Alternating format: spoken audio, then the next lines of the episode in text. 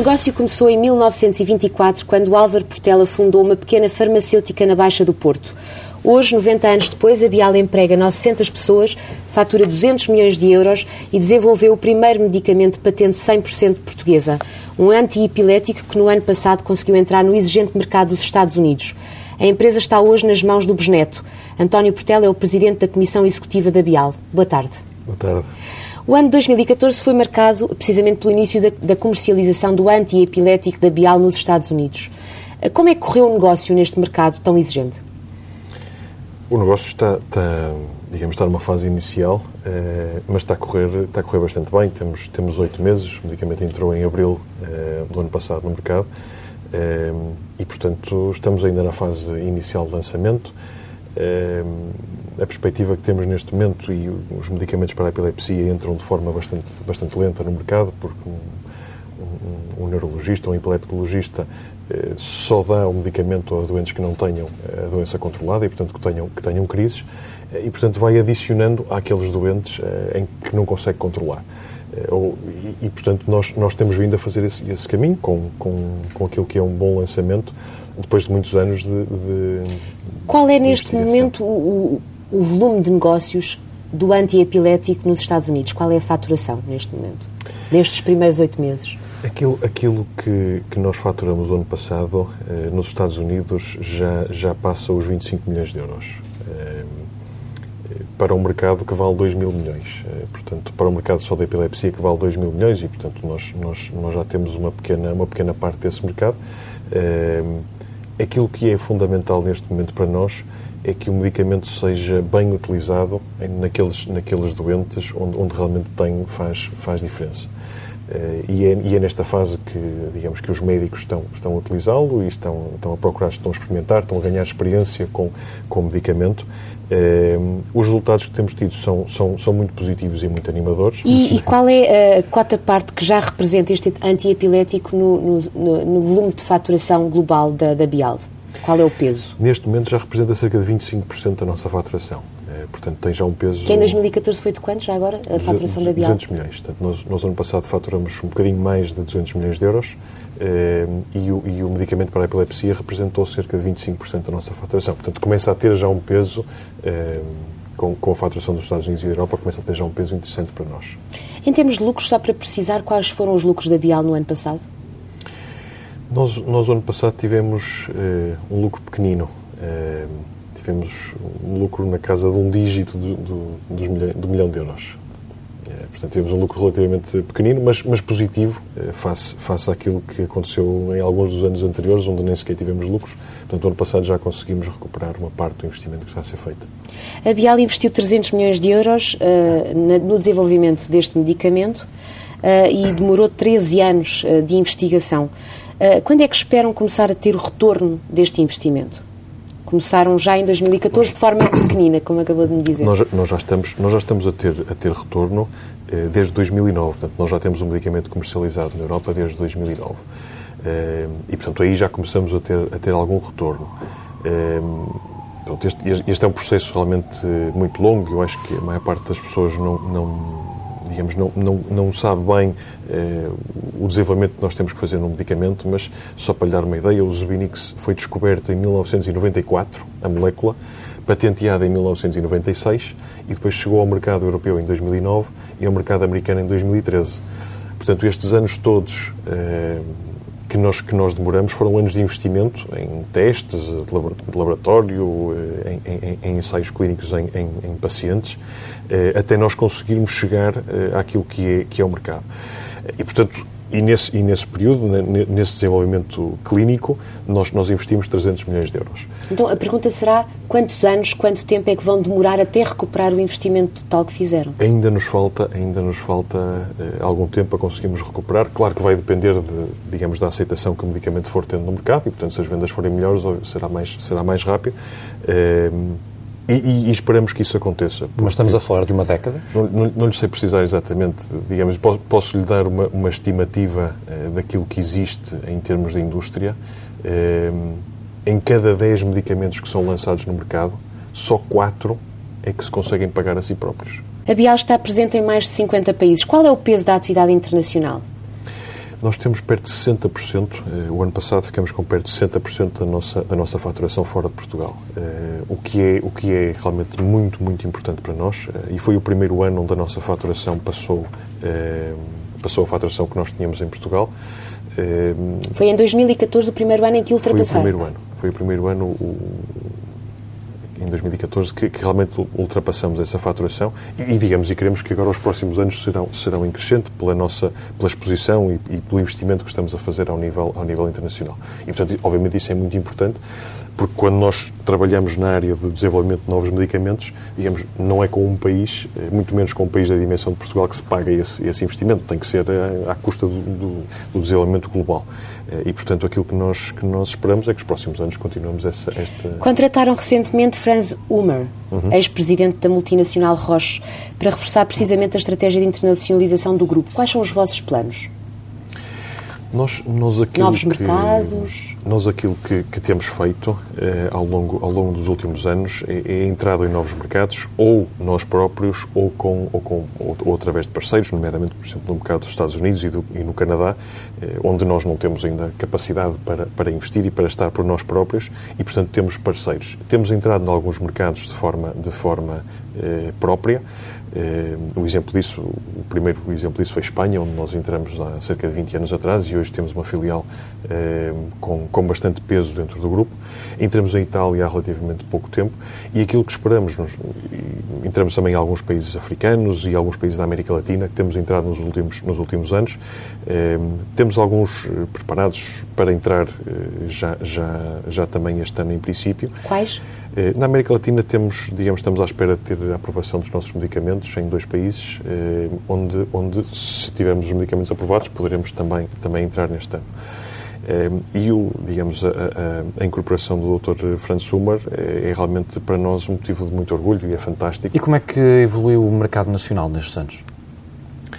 Apesar da crise? O mercado nacional evoluiu em crise. Acho que, tal, tal, tal como o país evoluiu em crise, eu acho que seria, seria expectável que isso acontecesse.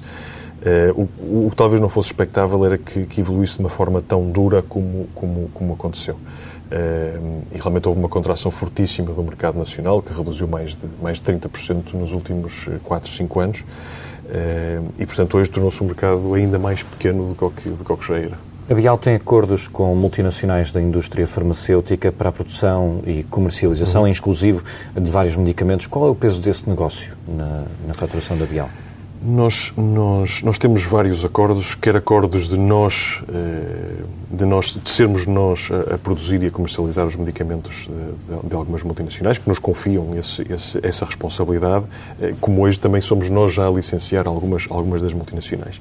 Trabalhamos com muitas, com americanas, europeias e japonesas, e esse, essa parte do nosso negócio representa cerca de 60% daquilo, daquilo que nós faturamos. Já agora não ficou claro, apesar da crise, em 2014, o mercado nacional para a Bial teve um aumento ou, ou também encolheu? Nós, nós ao, longo, ao longo destes anos, eh, tivemos anos em que encolhemos e, tive, encolhemos e tivemos anos em que conseguimos crescer um bocadinho. Eh, aquilo que realmente. Eh, e, há, e há uma diferença muito grande naquilo que aconteceu em termos de valor e aquilo que aconteceu em termos de volume. O mercado cresceu em termos de volume ao longo destes, ao longo destes anos, quer, quer, quer o mercado, quer para nós em Bial.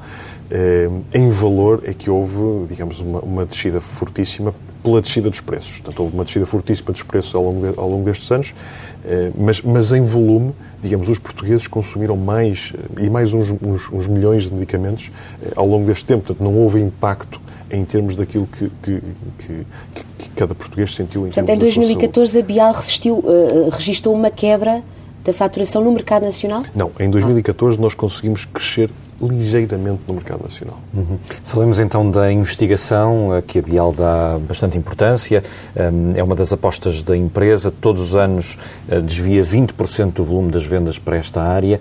Hum, quais são as prioridades para 2015 e 2016? Sempre arrancará eh, em 2016 eh, o novo medicamento para a doença de Parkinson? Eu espero que sim. Nós, nós, nós temos feito um trabalho eh, muitíssimo, muitíssimo dedicado na área da, da, da inovação e, digamos, isto e é, um, é, um, trabalho que vem sendo feito há, há mais de 20 anos, eh, porque percebemos que se realmente queríamos ser um, uma empresa que desse cartas a nível, a nível internacional, teríamos que ter os nossos medicamentos, os nossos próprios medicamentos. Uh, isso está a começar a acontecer com, com o Zubinix para, para a epilepsia e aquilo que nós esperamos é que em 2016 já possamos fazer o mesmo também uh, com, com este novo para, para, para o Parkinson. É, é, um, é, um, digamos, é um investimento enorme que nós temos que fazer no desenvolvimento da molécula, numa equipa muito profissional e muito competente que, que, que, temos internamente e que fomos capazes de construir ao longo, ao longo destes anos com um esforço, digamos, muito, muito grande em conseguir construir algo de raiz eh, que não existia, que nunca ninguém tinha feito em, em Portugal. Em relação a esse medicamento, o Opicapone, de, para a doença de Parkinson, um, ehm, os ensaios clínicos uh, já terminaram? Estão a correr bem? Nós, nós já terminamos os ensaios clínicos, ou já terminamos, digamos, o, o grosso dos ensaios clínicos e, portanto, tivemos dois ensaios de fase 3, portanto, o, o último ensaio que é feito com, com pacientes que têm, que têm Parkinson e tivemos, e tivemos resultados positivos nesses dois ensaios de fase 3. Eh, portanto, há ainda mais alguns ensaios, ensaios a fazer, mas neste momento já estamos a trabalhar com as autoridades eh, para, para podermos, para podermos que, que o medicamento tenha acesso ao mercado. Qual é o investimento feito neste medicamento para o Parkinson?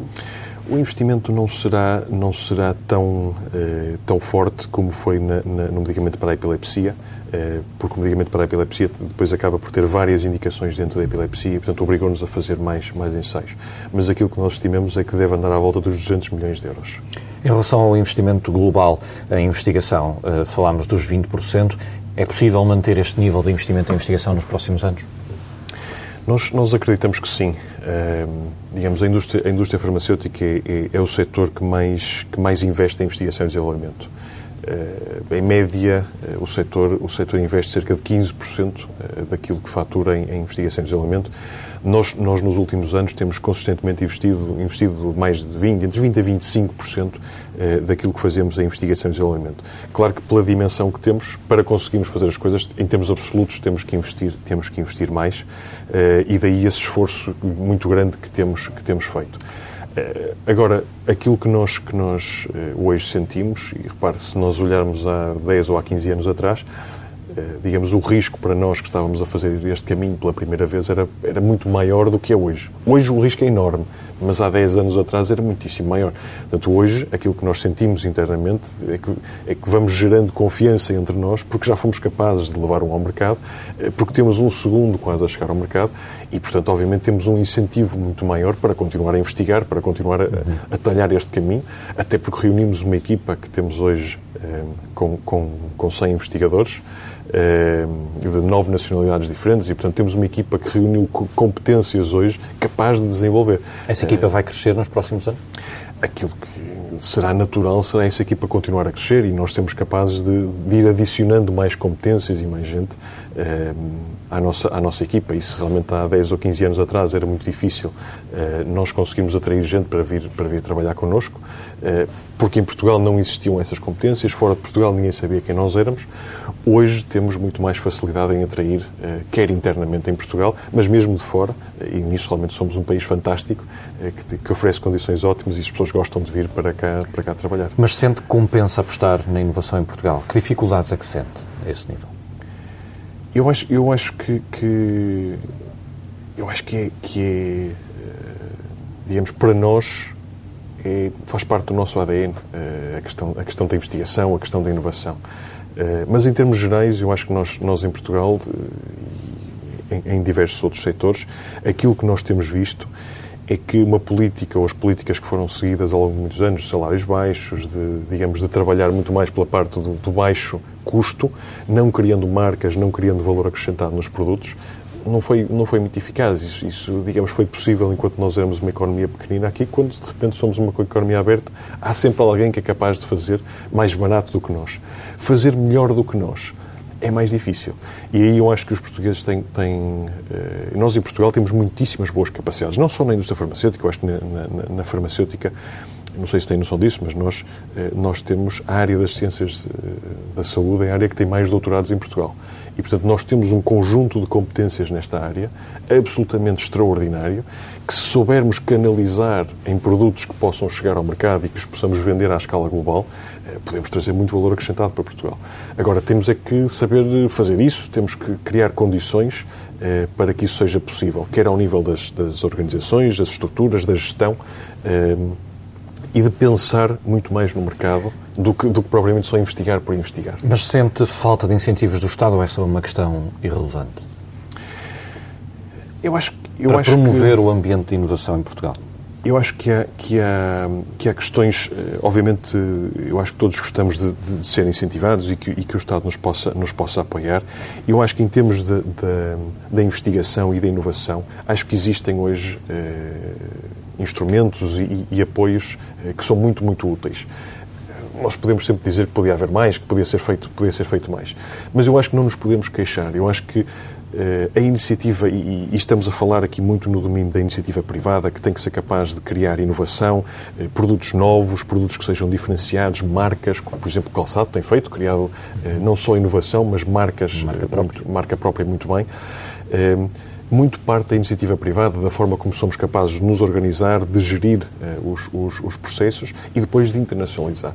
E, portanto, acho que é um conjunto, obviamente é muito bom ter poder ter esses apoios, mas muito parte também daquilo que é a iniciativa privada, em nós podermos fazer esse, fazer esse caminho. E na Bial já existem projetos novos? Uh, a Bial já está a pensar no desenvolvimento de novos medicamentos? Nós, nós estamos constantemente a pensar, eh, e eu acho que isso, isso, isso, é uma coisa que obviamente não, não, não, passa, mas nós, eh, e é difícil às vezes as pessoas terem noção disso, mas nós estamos constantemente a pensar em coisas novas. Mas já há um terceiro medicamento na calha? De, Deixe-me pôr-lhe as coisas assim. Nós, nós, nos últimos 20 anos, digamos, o período que nós fizemos investigação e desenvolvimento, nós, nós eh, identificamos, trabalhamos cerca de 15 mil novas moléculas. E, portanto, se dividir 15 mil por estes 20 anos, dá um número muito grande de moléculas, quase diariamente. Um, o que acontece com a maior parte destas moléculas é que elas vão para o lixo, digamos, e daí o risco grande que existe neste, neste, na nossa área, porque quase tudo o que nós fazemos depois ou não funciona, ou tem efeitos secundários, ou não é para aquilo que, que devia ser. Dessas, dessas cerca de 15 mil moléculas que nós identificamos, nós temos seis hoje patenteadas em todo o mundo.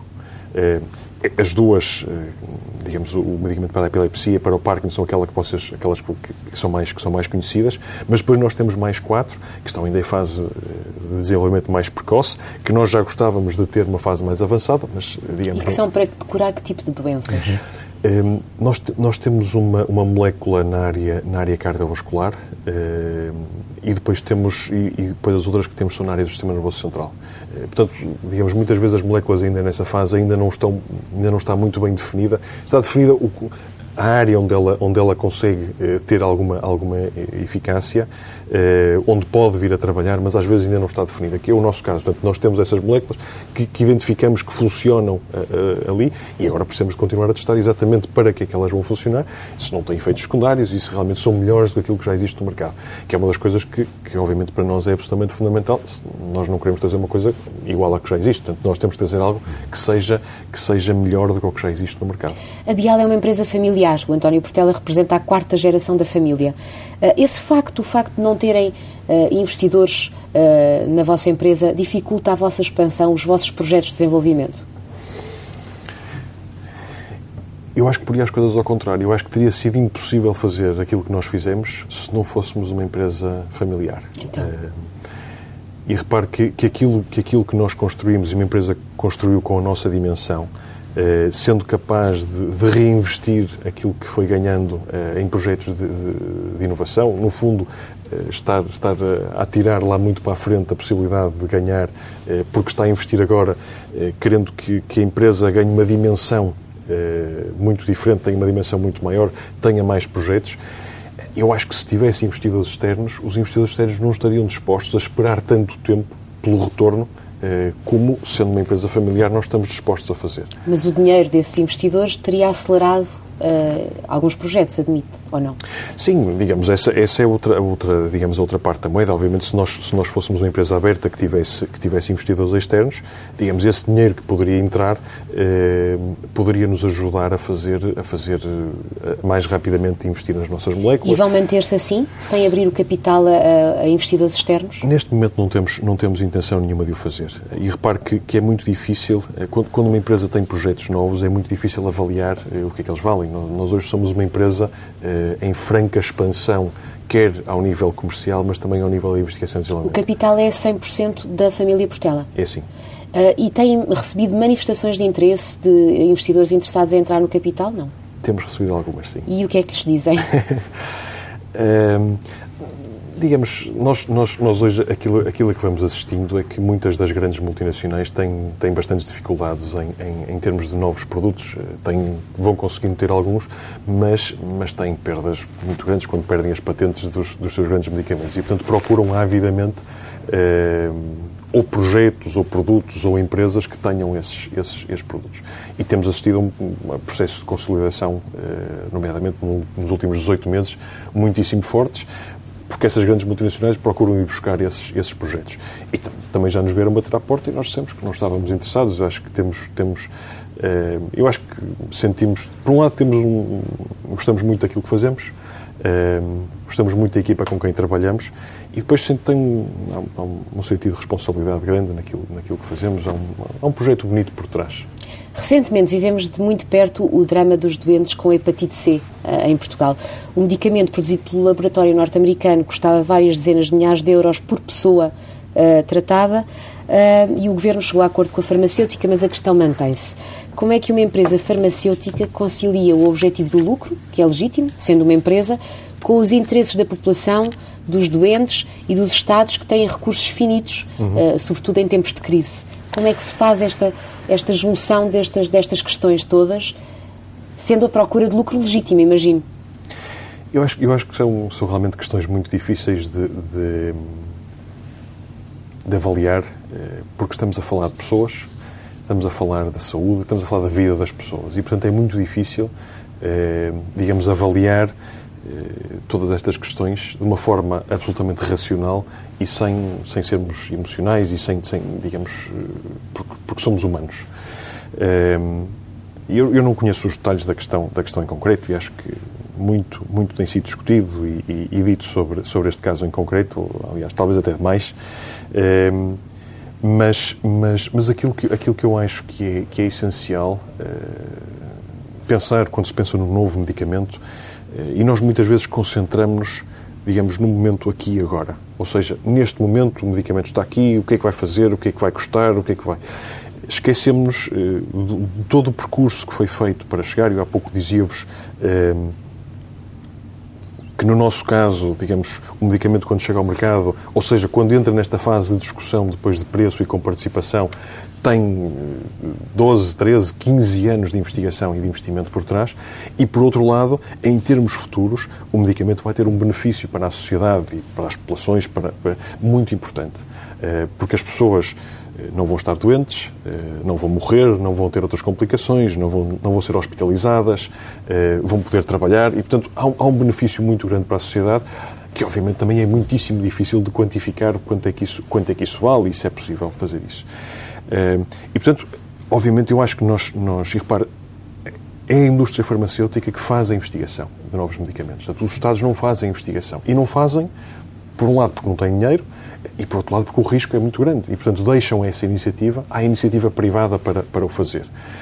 Eu, digamos, pessoalmente sinto muito, eh, muito afortunado de poder trabalhar numa área que tem este resultado, que tem este benefício, que, que, que melhora eh, a vida, a qualidade de vida das pessoas. Eh, mas, obviamente, depois entramos, em, muitas vezes entramos em, em, em situações difíceis, porque os Estados hoje, e nomeadamente na Europa, digamos, acho que Portugal é um caso mais, mais extremo, mas em toda a Europa, têm cada vez mais dificuldade em pagar pelos novos, pelos novos medicamentos. Mas o que é certo é que os avanços que têm sido possível, e repare que nos últimos, eh, nos últimos 100 anos nós, nós duplicamos o nosso, a nossa experiência média de vida e mais de metade dessa duplicação é atribuível ao medicamento. Mas faz sentido um medicamento que salva vidas, neste caso, custar dezenas de milhares de euros uh, e ser inacessível à maior parte das pessoas que precisa dele? É ético? Eu, eu, eu, digamos, como disse, não conheço o caso em concreto, não sei quanto tempo é que... Mas em termos gerais? Eu acho, eu acho que em termos gerais tem que haver, obviamente, tem que haver bom senso e equilíbrio. Uh, digamos, a inovação e o risco têm que ser paga. Uh, claro que nós, como sociedade, e agora falo como, como cidadão, nós temos também uh, que, que, que, saber aquilo que queremos da saúde. e acho que quando falamos quer da saúde, quer da educação, são duas áreas muito difíceis, porque são duas áreas muito, muito digamos, ligadas a, a nós e muito, muito pessoais e muito emotivas. mas nós temos que saber aquilo que queremos e aquilo que estamos dispostos a pagar. Ehm, não é possível uma empresa farmacêutica não fazer, eh, não ter lucro, porque se não tiver lucro, não consegue reinvestir, não consegue desenvolver novos medicamentos. E repare, dou-lhe o exemplo, por exemplo, dos, do, o exemplo dos antibióticos. Estão agora a começar a surgir novos medicamentos para o tratamento da antibioterapia. E porquê?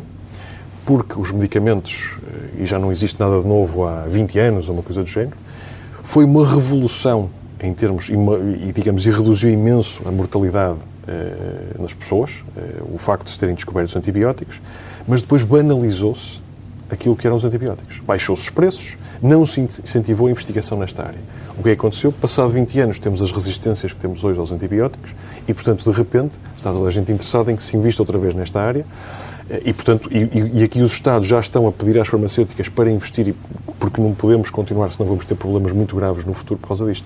Portanto, as áreas têm que ser, eh, digamos, têm que ser interessantes do ponto de vista eh, da rentabilidade, porque senão não vale a pena, não vale a pena investir. Em todo caso, acha que podia ser eh, mais regulada esta área pela sensibilidade que tem?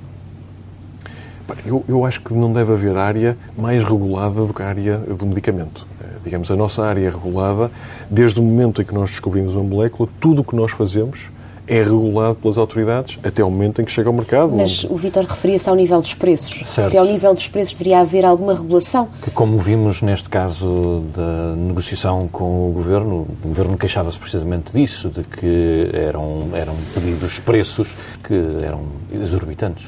Repare, eu, como, como digo, não, não, não tenho aquilo que sei uh, sobre, sobre o caso em concreto, foi mesmo que vocês vi, vi digamos, acompanhei pela comunicação social. Uh, eu acho que não é por um caso que se julga tudo, tudo o que se passa ao lado. Quer dizer, vocês, nós, nós temos milhares de medicamentos no mercado e nunca tínhamos assistido a uma situação destas. Portanto, acho que não, não se pode pegar na exceção e dizer agora que nós temos, que todos os medicamentos são assim a maior parte dos medicamentos custam à volta de 5 euros, ou menos de 5 euros. Aliás, há um, há um, houve um farmacêutico com alguma piada. Eh, enviou pacotes de pastilhas elásticas para, para, a Assembleia da República, para o Governo, a dizer que a maior parte dos medicamentos que eu vendo são mais caros, são mais baratos do que as pastilhas elásticas. Eh, e, portanto, eu acho que nós não podemos, não podemos olhar para, digamos, para a exceção quando a maior parte dos medicamentos são claramente acessíveis às populações. Agora, há estes casos e têm que ser tratados da, da, da, forma, da melhor forma possível, obviamente, e com equilíbrio. Pela primeira vez, a indústria farmacêutica e o Governo chegaram a acordo sobre a redução da despesa pública em medicamentos antes do ano começar. Uhum. Uh, mas o Governo continua a ter uma autorização legislativa para introduzir já em 2015 uma contribuição sobre, sobre a indústria farmacêutica. Um, qual é a situação da Bial? Esta contribuição extra extraordinária só será aplicada às farmacêuticas que não subscreveram o acordo. Assim, a Bial subscreveu este acordo ou não? Nós, nós subscrevemos o acordo. Apesar das, das dificuldades eh, pronto, que, nós, que nós temos tido e, das, e, das, e apesar de, por um lado, também percebermos e compreendermos eh, a situação de emergência que o país viveu, que já não vive neste momento, eh, Mas ainda assim, apesar de considerar que já não vive essa situação de emergência, decidiram subscrever o acordo porquê? Digamos, a alternativa, eh, a alternativa era termos uma taxa que era muito pior. Eh, e, portanto, a alternativa era pior e, portanto, digamos, acaba, acaba por ser, acabou por ser um Mas mal subscreveu menor. o acordo sem concordar com ele? Digamos, eu tenho, eu tenho alguma, eu acho que nós temos alguma, alguma dificuldade em aceitar, digamos, e, e nós, nós, nós, percebemos que foi necessário fazer um trabalho eh, de redução da despesa pública com os medicamentos e a indústria contribuiu para isso. Neste momento achamos que estamos num, num, num extremo e, e, digamos, isto não se refere, quando se refere ao medicamento, não se refere só, à indústria, refere-se a toda a cadeia do medicamento. que se olhar hoje para aquilo que é a indústria, para aquilo que é a distribuição e para aquilo que são as farmácias, temos a cadeia do medicamento muitíssimo afetada pelo, pelo, por aquilo que foi feito. E, portanto, eu acho que eh, tem que começar a haver mais equilíbrio para nós podermos, digamos, prestar o serviço que temos que prestar e, por outro lado, podermos investir aquilo que, que queremos investir. Não é possível nós, nós inovarmos, nós, nós eh, fazermos, eh, fazermos investigação ou internacionalizarmos, e quando digo nós, digo nós e as outras empresas portuguesas, se não tivermos capacidade para, para o fazer. E reparem que a cadeia toda, e as notícias, eh, todas as semanas há notícias sobre isso. Eu, Mas... Eu, na sua opinião, o Ministro da Saúde e outros responsáveis, mas o Ministro já verbalizou isso várias vezes, há lucros a mais na indústria farmacêutica? Ehm, eu, eu acho que, que é, fácil, é fácil fazer esse tipo de afirmações, eh, digamos, que são muito generalistas ehm, e depois, e depois eh, digamos, acho que se aplica um pouco à, à, à realidade. Eh, eu admito que possa haver algum caso onde, existe, onde, onde isso acontece, ehm, tenho muita dificuldade em perceber, digamos, uma afirmação generalizante uh, e, digamos, e para isso basta, basta ver, digamos, não, não, não tenho aquilo que é a indústria farmacêutica nacional, de certeza que não passa por esse. A distribuição, de certeza que não passa a farmácia, de certeza que não passa por aí. Eh, e, portanto, pode haver um ou outro caso onde isso aconteça. Em Portugal não há rendas excessivas, é isso? Em Portugal, eh, seguramente que não há rendas excessivas em lado nenhum. E acho que aquilo, e acho que, aquilo que aconteceu em todo o setor do medicamento, e aqui, digamos, eu acho que o serviço, o serviço que nós temos em Portugal do medicamento, e aqui incluo a distribuição e a farmácia, é um, é um, um serviço de exceção. Uh, digamos, é, é muito melhor daquilo que se vê, que se vê noutros mercados. Eu, aliás, acho, acho que aquilo que, que foi feito, e olhando para, para aquilo que, que, que, vocês veem no mercado e veem nas notícias todos os dias, eu, eu, comparo um bocadinho com, digamos, mesmo que nós tivéssemos um conjunto de pessoas que tivesse excesso de peso e lhe aplicamos uma dieta. O problema é que neste momento temos alguns dos doentes a passar fome, temos outros hospitalizados e alguns que já morreram. E, portanto, quer dizer, não morremos do excesso de peso, mas quer dizer, mas agora vamos morrer da dieta, não é? Quer dizer, eu, eu acho que há aqui um, um que passou-se passou a um extremo eh, que não pode, que não, que não podemos ficar. Como é que avalia o trabalho do Ministro Paulo Macedo e das políticas deste Governo uh, para o setor da saúde? Eu acho que a, a, avaliação é difícil, é difícil de fazer, porque o contexto, o contexto em que, em que o Ministro uh, assumiu funções, e acho que de forma muito, muito uh, meritória, é um contexto muito difícil. E é um contexto muito difícil, muito mais quando se olha para uma área como a saúde ou, ou mesmo como a educação, que são áreas fundamentais, eu acho, para, para um país e para, e para as pessoas. Ehm, eu acho que, que, que, de, forma, de forma muito honesta tem procurado eh, gerir o melhor possível a situação face às condições que encontrou.